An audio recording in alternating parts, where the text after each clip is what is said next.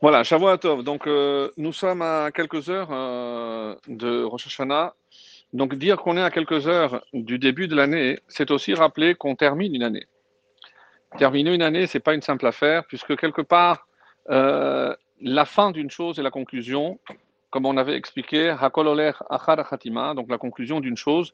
Et là, si on conclut une année, c'est évidemment qu'on essaye de faire un bilan sur tout ce qu'on a fait. Donc, on va essayer euh, dans, ce chiot qui va clôturer l'année, puisque nous, si on se voit, ce sera déjà l'année prochaine, Bezrat Hashem. Euh, donc, on va essayer de faire une sorte de conclusion, je l'espère, en reprenant quelques éléments que pour certaines, donc, on a vu ensemble, d'autres non, puisqu'on essaie toujours de se renouveler. La, la Torah est infinie, donc euh, à nous, euh, ceux qui essayons euh, humblement de transmettre donc ces enseignements et ces profondeurs, d'aller puiser toujours quelque chose de nouveau pour nous enrichir et faire en sorte, pas simplement que le kidouche ne soit pas le même, même si c'est le même vin, mais que la personne qui tient la coupe diffère d'un Shabbat à l'autre, à plus forte raison d'une année à l'autre. Et c'est ce qui nous permettra de faire chez Cheyanou comme il faut, puisqu'il y a quelque chose qui se renouvelle. En tout cas, c'est nous c'est nous qui nous renouvelons. Si c'est vrai pour toutes les fêtes, à plus forte raison pour Rosh Hashanah. Donc, comme on l'a dit, Rosh Hashanah, c'est une euh, appellation un peu curieuse. Nous, on a l'habitude, parce qu'on fait toujours, on dit Rosh Chodesh. Donc, mais est-ce que vous vous rendez compte qu'on parle d'un temps et on dit que le temps a une tête? On n'est même plus choqué. On n'est pas, pas choqué. Pourquoi? Parce que, encore une fois, on a certaines habitudes, euh, on a certaines expressions qui reviennent, donc on ne se pose pas de questions. Roche Hashanah, eh ben oui, l'année a une tête, comme le mois aussi une tête. Donc peut-être que si je comprends ce que veut dire la tête, à ce moment-là, je comprendrai que le temps, effectivement, peut avoir aussi une tête. Une allusion à cela, nous le voyons dans le petit céder que nous allons faire à Rosh Hashanah. Donc, il est bon de manger la tête. Si on n'a pas la tête de mouton, comme vous le savez, on peut prendre la tête de poisson. Et si on n'a pas trouvé de tête de poisson, on peut mettre la tête d'un poulet. C'est encore plus difficile aujourd'hui à trouver puisqu'on ne les vend plus. oui, il y en a qui mettent la tête du poulet. Et sachez que la halakha précise que si euh, il y a un des aliments qui m'incommode. C'est-à-dire, je, je, je, ne peux pas manger, par exemple, les dates. Je sais que la coutume, c'est de prendre de nouvelles dates jaunes. Mais moi, les dates jaunes, sincèrement, avec la couleur, j'arrive pas. Je, donne un exemple. Hein. Euh, eh ben, est-ce que pour euh, autant, je ne ferai pas euh, le Yehiratson Oui, on fait le Yehiratson. Je me contente de voir sans manger. De là, on a la preuve que ces simanim, hein, comme on les appelle, ces, ces, aliments que l'on doit mettre au début de l'année, euh, revêtent une importance par rapport à un contenu, à un message. C'est pas comme la matzah où j'ai l'obligation de manger kazaït. Il n'y a pas d'obligation de manger. Et c'est comme ça que, par exemple, le tour, avant que le Shulchan Aruch dise qu'il est bon de manger ces aliments, il suffit de le regarder. Donc, dans le simple fait de regarder, il y a déjà en soi un siman. Donc, d'où euh, le fait qu'on n'ait pas l'obligation de les consommer si on est euh, incommodé. Ça, c'est une chose. Donc, et là, on met la tête. Et on fait allusion aussi qu'on soit toujours à la tête et pas à la queue. Alors, euh, si on trouve le mouton ou un bélier, pourquoi c'est encore mieux Pour nous rappeler le Aïl, la Akeda de Yitzhak? Donc, c'est pour apporter encore plus de mérite puisqu'on en a besoin. Là, on va se présenter devant le juge suprême. Donc, si on peut venir avec euh, les valises bien pleines de zéchouyot, c'est bien aussi. Donc, maintenant, si je parle de tête, hein, nous, quand on parle de tête, d'un animal ou d'une personne, je pense à la tête. Que représente la tête dans le corps de l'homme? Évidemment, c'est un petit peu comme, pour reprendre, on va dire, une image qui nous parle, c'est la tour de contrôle. La tour de contrôle, c'est je peux diriger des dizaines ou des centaines d'avions sans qu'il y ait de collision entre eux. Pourquoi? Parce que tout dirige, la tête dirige l'ensemble. Et on sait très bien que dans le corps humain, eh ben, la tête, elle contient tout, toutes les informations que je vais transmettre à travers les neurones à tout mon corps. C'est pour ça qu'on dit que lorsque la tête fonctionne, le corps fonctionne. Donc quand je parle de la tête de l'année, il faut se dire que ces deux jours sont tellement primordiaux comme la tête est pour le corps. On n'y pense pas toujours, hein, parce que pour nous, c'est juste l'appellation de Rosh Hashanah. Non, ces deux jours sont tellement importants. C'est, encore une fois, l'image est très puissante. C'est comme la tête, l'importance que la tête a pour le corps. On sait que dès qu'il y a un dysfonctionnement au niveau des neurones et autres, donc ça peut affecter la parole, ça peut affecter la vue, ça peut affecter les mouvements de telle ou telle partie du corps. Tout part de la tête. Donc, bien prendre soin de la tête, et c'est comme ça que le corps suit. Le corps suit la tête. Eh bien, si je fais ce que j'ai à faire ces deux jours de Rosh Hashanah, et que je les vis intensément tel que la Torah veut que je le fasse, qu'est-ce qu'elle est la garantie C'est que toute l'année va suivre la tête. D'où ces habitudes, même si ce n'est pas un cours dans la femme, vous l'avez déjà vu, qu'il euh, faut dormir le moins possible. C'est pour ça que la majorité fait la tfila très tôt pour ne pas, si le soleil, lui, se lève, comment moi je vais rester endormi? Le soleil qui est évidemment euh, l'envoyé d'Hachem, qui fait ce qu'Hachem lui demande de faire. Et d'ailleurs, à ce propos, vous savez que le soleil étant des témoins lorsque euh, on demande euh, mais comment euh, je sais que le peuple juif n'a pas fait ce qu'il avait, avait à faire. Alors le soleil vient il dit voilà moi je me suis levé plusieurs fois je les ai vus en train de dormir par exemple. Donc le soleil peut être un accusateur. Un accusateur comment Hachem le fait taire? Comment Hachem peut faire taire le soleil lorsqu'il dit la vérité? Non Pas du tout. Parce que on ne peut pas accuser sur le témoignage d'un seul. Il faut deux. Alors, vers qui se retourne le, soleil? Voilà, mais regarde, demande à la lune. Et qu'est-ce qui se passe à Rosh Hashanah? La c'est le Yom Hagenu. Elle est couverte, elle est cachée. La laine, elle ne peut pas témoigner contre nous. Et c'est magnifique. Et si je prends le mot bakese, la valeur numérique, sa mère et kaf, 60 et, et 20, ça fait 80. Et les deux unités, bet et he, c'est 2 et 5, 87. Bakese, c'est 87. Et comment on appelle la lune aussi, à part Yardear Levana. Levana, regardez combien ça fait. C'est 50 et 30, c'est 80. Bet et He, 2 et 5, 87. Bakese, c'est une allusion à la lune. La lune est cachée. Qu'est-ce que je déduis de là? Qu'elle se couvre, elle ne va pas témoigner contre nous. Et c'est les Yom Chageno, ce qu'est le jour de, fête où la lune n'est pas découverte, elle n'est pas visible. La seule fête où la lune est invisible, c'est Rosh Hashanah. La seule. Et grâce au fait que la lune a été couverte, eh ben, il n'y a pas de témoins pour nous accuser. C'est pour ça que c'est le premier et deuxième jour. Dans toutes les fêtes, c'est les plutôt, évidemment, c'est le 15 ou le 6 ou le 7 pour euh, Shavuot, qui est déjà visible, 10 pour Tishri, donc il n'y a, pas, a pas 25 pour Kislev. Mais au début du mois, c'est la seule fête. Donc ça, c'est l'allusion. Et donc maintenant qu'on a un peu défini que Rosh Hashanah, tout ce qui euh, va se dérouler, c'est pour ça que, encore une fois, même si ça relève plus de la halakha, mais c'est aussi la halakha, c'est un comportement. Qu'est-ce qu'on doit, comment on doit se comporter à Rosh Hashanah? Eh bien, une halakha que moi, elle m'a toujours fait sourire, hein, euh, il faut éviter de s'énerver. Et quel est l'exemple qui est rapporté? Si on rentre le soir de, de Harvit et on voit que madame n'a pas encore eu le temps de préparer les simanimes, de mettre la table. Alors, plutôt que de s'énerver, il retrousse les manches et dit Ma chérie, je vais t'aider. Comme ça, on va faire, on va faire à deux. C'est rare, hein non, Bon, c'est cas.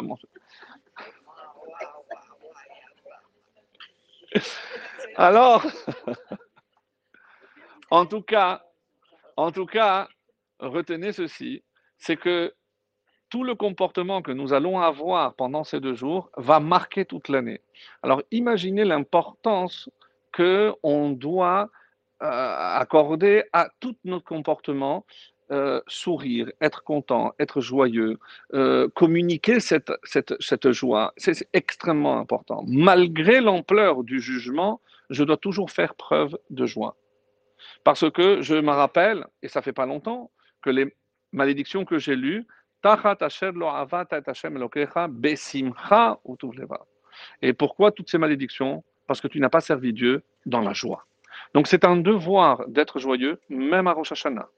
Et on n'insiste pas là-dessus parce que qu'on a l'impression que plus on, on, on, est écrasé par le poids de la responsabilité qui est euh, celle du jugement. Non, on ne peut pas s'angoisser. On a l'obligation de se montrer joyeux et confiant. C'est pour ça qu'il n'y a pas de contradiction au fait qu'en rentrant, eh ben, je, me, je me mets à table, je vais, euh, je vais profiter de bons repas, etc. C'est pas incompatible. D'accord? C'est pas incompatible. Parce qu'on est confiant que Hachem va se montrer euh, sous un jour plus de rachamim que de din. Et à ce propos, je voulais aussi apporter un exemple euh, qu'on n'a pas vu ensemble. C'est comme ça que c'est rapporté dans le Midrash. Une des questions que pose la, la Gemara, c'est sur la lecture qui a été choisie pour le premier jour. Pour le deuxième jour, personne ne pose la question. Qu'est-ce qu'on lit le deuxième jour?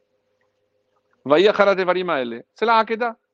Ça, on sait que tout tourne autour de la Hakeda. On a insisté suffisamment. Le, bélier, le tachlir, et euh, grâce à la, la Hakeda. Donc, la Hakeda a sa place à Rosh Hashanah. Mais le début, le premier jour, c'est assez incompréhensible. De quoi parle la lecture du premier jour? Vachem pakad et Sarah. Dieu s'est souvenu de Sarah et c'est comme ça qu'elle est tombée enceinte. Mais qu'est-ce que ça vient faire ici? Si par exemple, je vous avais demandé à vous votre avis, eh, on est des femmes. Et alors? Vous avez un avis? Si on vous avait demandé votre avis, en disant quel aurait été le texte que vous aurez choisi pour le premier jour de Rosh Hashanah? Réfléchissez vous allez tomber d'accord avec moi.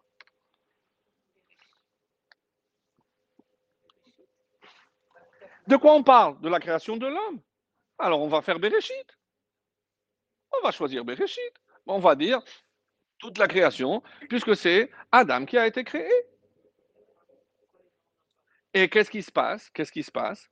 Et c'est pour ça que je rapporte ce midrash. Je ne, vais, je ne vais pas le faire en entier, mais ce qui est très intéressant, c'est comment le midrash répartit par heure la création de l'homme. Donc c'est un très très beau midrash. La vérité, ça, il faudrait un jour euh, étudier le texte et voir étape par étape. Donc la première étape. Et comment on traduit dans le Midrash première étape jusqu'à la douzième étape, parce que ça va jusqu'à douze, ça est, non, heure. La première heure, qu'est-ce que Hachem a fait? Il a pensé, je ne sais pas ce que ça veut dire, mais il a pensé créer l'homme. Et nous, savons, parce que même Rashi le fait remarquer, que chaque fois qu'on parle de création, quel est le nom qui est utilisé, le nom d'Hachem? Elohim. Bereshit bara Elohim Elohim, c'est Midat Hadin. Il faudra attendre l'arrivée de l'homme où on voit apparaître Hachem Elohim. Rachid tout de suite nous fait remarquer, alors que ce n'est pas dans ses habitudes de parler ni de Kabbalah ni de choses très élevées, il nous dit non, Dieu au début avait pensé créer le monde que par Midat Hadin, mais il a vu que le monde n'allait pas tenir et surtout pas l'homme. Qu'est-ce qu'il a fait? Il a rajouté, il a associé Midat Arachamim. Donc, quand on dit que Dieu a pensé créer le monde, c'est Midat Hadin. Et on comprend que ce jour, ce premier jour s'appelle Yom Hadin. C'est le jour où le din est apparu. Le din, pour vous donner une autre euh, explication aussi, je ne sais pas si euh, vous avez euh, en tête ce fameux passage de la Gemara où Moshe est monté pour chercher la Torah. Et là, il entend et il a dit à Hachem, mais dis-moi, dans le texte de la Torah que tu me donnes, il y a des petites couronnes. À quoi elles servent? Il lui dit, tourne-toi, regarde, celui qui est en train de parler va les expliquer. C'était qui? Rabbi Akiva. Il essaye de rentrer, il se met au fond de la classe, mon cher Rabbi, non, il se met au fond de la classe et il écoute et il est dépité, déprimé. Il n'a rien compris. Rien compris. Alors il va voir Hachem, j'ai rien compris à ce qu'il a dit. Il dit ça, c'est normal. parce que la Torah n'est pas encore descendue, donc tu ne peux pas comprendre ce qui est dit, parce que c'est encore dans le ciel. Je dis, mais si tu as quelqu'un comme lui, pourquoi tu me prends moi? Qu'est-ce qu'il a dit? Stock.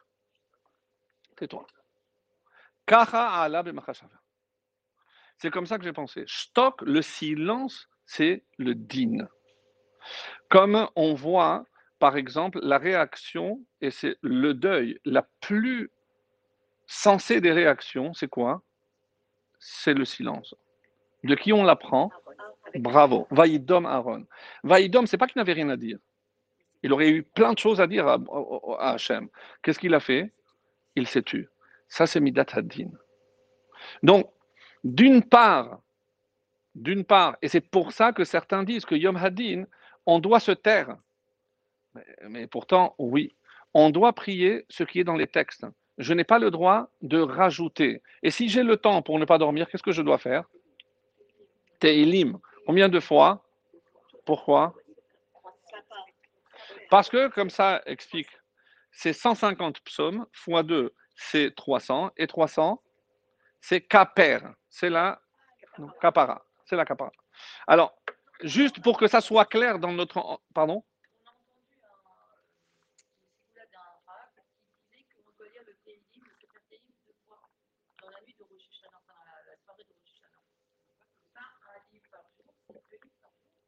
Oui. C'est mieux, c'est mieux de le lire deux fois par chaque jour, la nuit ou en journée. Si c'est la, nuit, c'est après Khatsot. Euh, mais sinon, c'est en journée. Pour ne pas dormir, il est bon de lire Tehillim. Alors, il n'y a pas assez de temps. Donc, vous complétez le lendemain. Si on peut lire deux fois le même jour, c'est très bien. Sinon, on complète. Ce n'est pas, une obligation. On, est dans. On commence pas avant. Avant Rosh. C'est à Rosh qu'il faut lire. Rosh.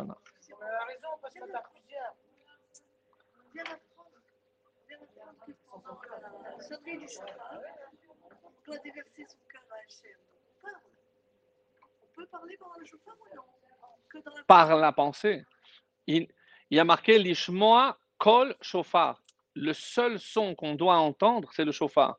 Personne ne doit parler, encore moins moi-même. Personne ne dit quoi que ce soit, même si euh, le Baal a un souffleur et il dit Tekia, mais au moment, il dit Tekia lorsqu'il n'y a pas de son. Mais dès qu'il sonne, il se tait. Et pour souffler, il doit attendre qu'il termine. On ne doit entendre que le chauffard. Pas de parasite. Pas de parasite. Très attention à cela. Qu'est-ce que c'est la capara par rapport à Mechila, le pardon? Est-ce qu'il y a une différence? Le pardon est complet et Mechila, c'est juste en attendant de pouvoir réparer. Non, Mechila, c'est moi qui demande Mechila et capara, c'est Hachem. Ça votre sens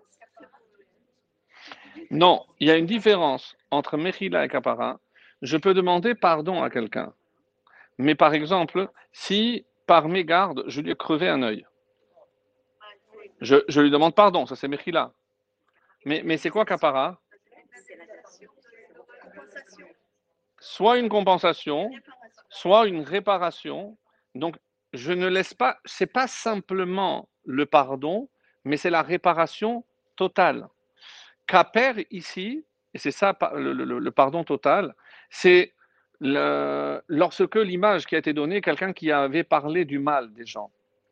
Et il va le voir le rave et lui dit Comment je peux demander pardon? Je dis Tu vas aller chez chacun et tu vas planter un clou. clou. Et il dit Voilà, c'est fait. Je dis Maintenant, tu vas et tu enlèves les clous. Voilà, rave, j'ai tous les clous. Je lui dis Mais qu'est-ce qui s'est passé avec les trous? On laisse un trou. Capara, il ne reste rien. Et ça, il n'y a que Hachem qui est capable de faire. Faire en sorte qu'il ne reste aucune trace d'une faute, ça c'est ce qu'on appelle kapara. Et c'est pour ça que, pourquoi je vois, ça c'est pour qui pour déjà, mais pourquoi on lit Tehillim? Parce qu'on espère que la force de Tehillim va effacer, ne va pas laisser de traces. Et c'est ça, dire, euh, lire deux fois Tehillim parce que c'est la, la gematria de Kaper, mais c'est les chiffres et les lettres? Non, Non. C'est que il y a évidemment un pouvoir exceptionnel dans les Tehillim de d'effacer entièrement. Donc ça, ça qui est important. Même la faute du Lachon Hara. Même la faute du Lachon Hara. Il faut s'entraîner, ouais. Pour lire Tehillim plus vite, ouais, peut-être. Donc, première, heure, Alab et Machashava. Dieu a pensé créer l'homme avec Midat. Après la deuxième heure, vous connaissez ce Midrash ou pas? Vous l'avez peut-être entendu déjà une fois. La deuxième heure, mais Naase Adam, il a consulté. Il a consulté qui? On dit, comme ça c'est rapporté dans le Midrash, quatre catégories d'anges. Quatre catégories d'anges. Et il y a eu ce qu'on appelle en hébreu Teko. Il y a eu Execo. Deux étaient favorables à la création de l'homme, deux étaient contre la création de l'homme. Qui sont les deux anges qui sont favorables à l'homme?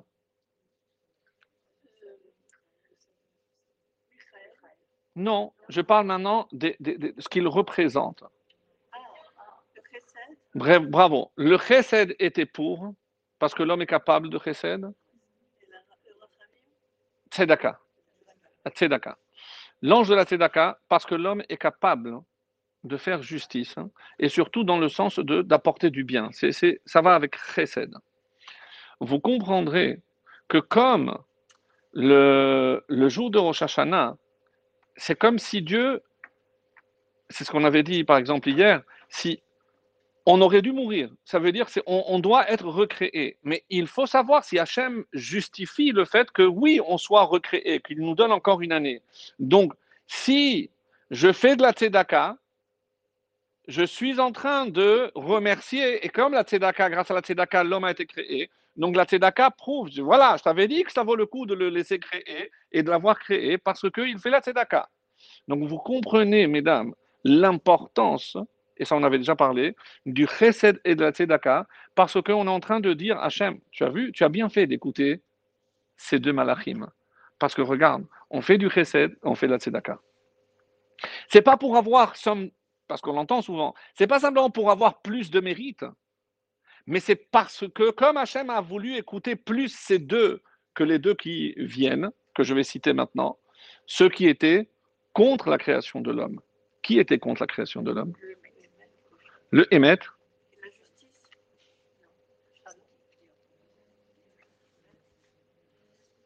Plus fort.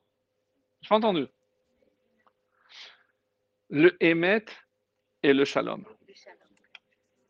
Le émet et le shalom. Qu'est-ce qu'il fallait quand on a deux contre deux? Il faut éliminer un pour qu'il y ait deux contre un. Je, je, je, je fais évidemment un- une image, je joue avec l'image. Qu'est-ce qu'il a fait Hachem? Il a pris le émet et il l'a jeté à terre. Les malachim disent Quoi? Tu jettes la terre? Oui. Qu'est-ce qu'il a répondu? Emet, me eretz titzmar.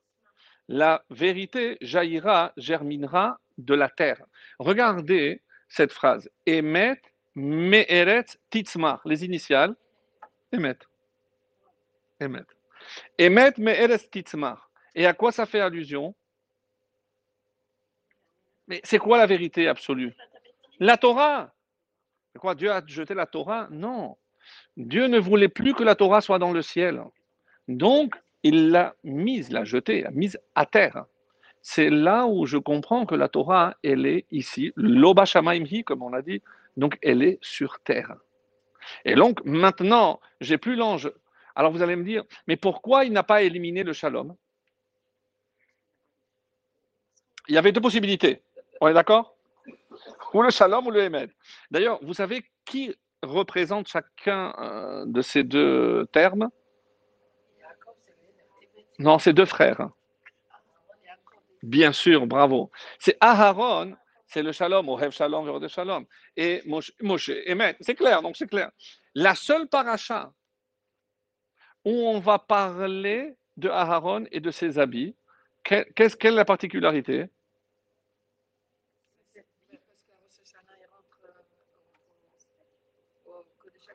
La paracha de Tetzavé. Quelle est la particularité Comment elle commence? Ve'ata Tetzavé. Et toi, tu ordonnes. quel est le mot qui n'apparaît pas dans toute la paracha de Tetzavé Moshe. C'est la seule paracha où Moshe n'est pas. Et alors, qu'est-ce qu'on qu'est-ce qu'on déduit? Parce que pour le shalom, il faut des fois enlever le émet. Vous imaginez, l'omata, Dieu n'a pas trouvé un keli plus important que le shalom pour ici-bas, ici-terre. Et qu'est-ce qui se passe avec le émet Imaginez dans un couple, si on disait tout ce qu'on pensait, c'est-à-dire la vérité, ça ne marchait pas. Donc il n'y aurait pas de shalom. Le émet peut entraver le shalom. Et ça, c'est vrai entre deux amis, entre deux personnes. Si on... C'est pour ça que Dieu a empêché de lire la pensée de l'autre. C'est pour établir une relation, sinon il n'y aurait pas de relation. Le cerveau humain aurait été capable de télépathie. Mais c'est un don qu'Hachem a fait, un bienfait, de ne pas pouvoir interpréter et lire les pensées de l'autre.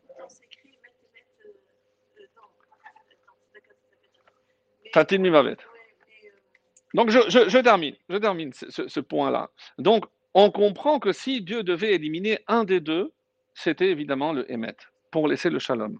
Parce que sans le Shalom, le monde ne peut pas tenir. Ah, mais le monde peut tenir sans le Hémet? Oui. Et la meilleure des preuves, c'est à la tour de Babel. Dieu n'a pas détruit le monde, alors qu'ils étaient en train de défier Dieu. Pourquoi? Parce que comme il y avait le shalom entre eux, il y avait cette harmonie au sein de l'humanité, Hachem, qu'est-ce qu'il a fait? Il s'est contenté juste de les éparpiller. D'accord? Donc c'est extrêmement important. Le shalom est avant tout. Donc maintenant, si j'ai deux contre un, Dieu a créé le monde. Et c'est pour cela que on doit augmenter, comme la, la, la, la teshuva, tefila et tzedaka. Mais j'aurais pu, si déjà, rester avec le tav, euh, augmenter la Torah ou tefilin, ça aurait, ça aurait été bien parce que c'est trois avec tav. Non, la tzedaka, ça remonte à la deuxième heure de la création, où c'est grâce à la tzedaka que nous avons été créés. Donc on vient justifier Hachem, tu as fait le bon choix, regarde. La tzedaka t'a dit, tu avais intérêt à créer l'homme, eh bien nous on va continuer à la tzedaka, on va continuer à faire du chesed, et ça va justifier que nous aurons encore une année supplémentaire de vie. Puisque c'est de ça qu'il s'agit, c'est de déterminer si ça valait la peine de créer l'homme.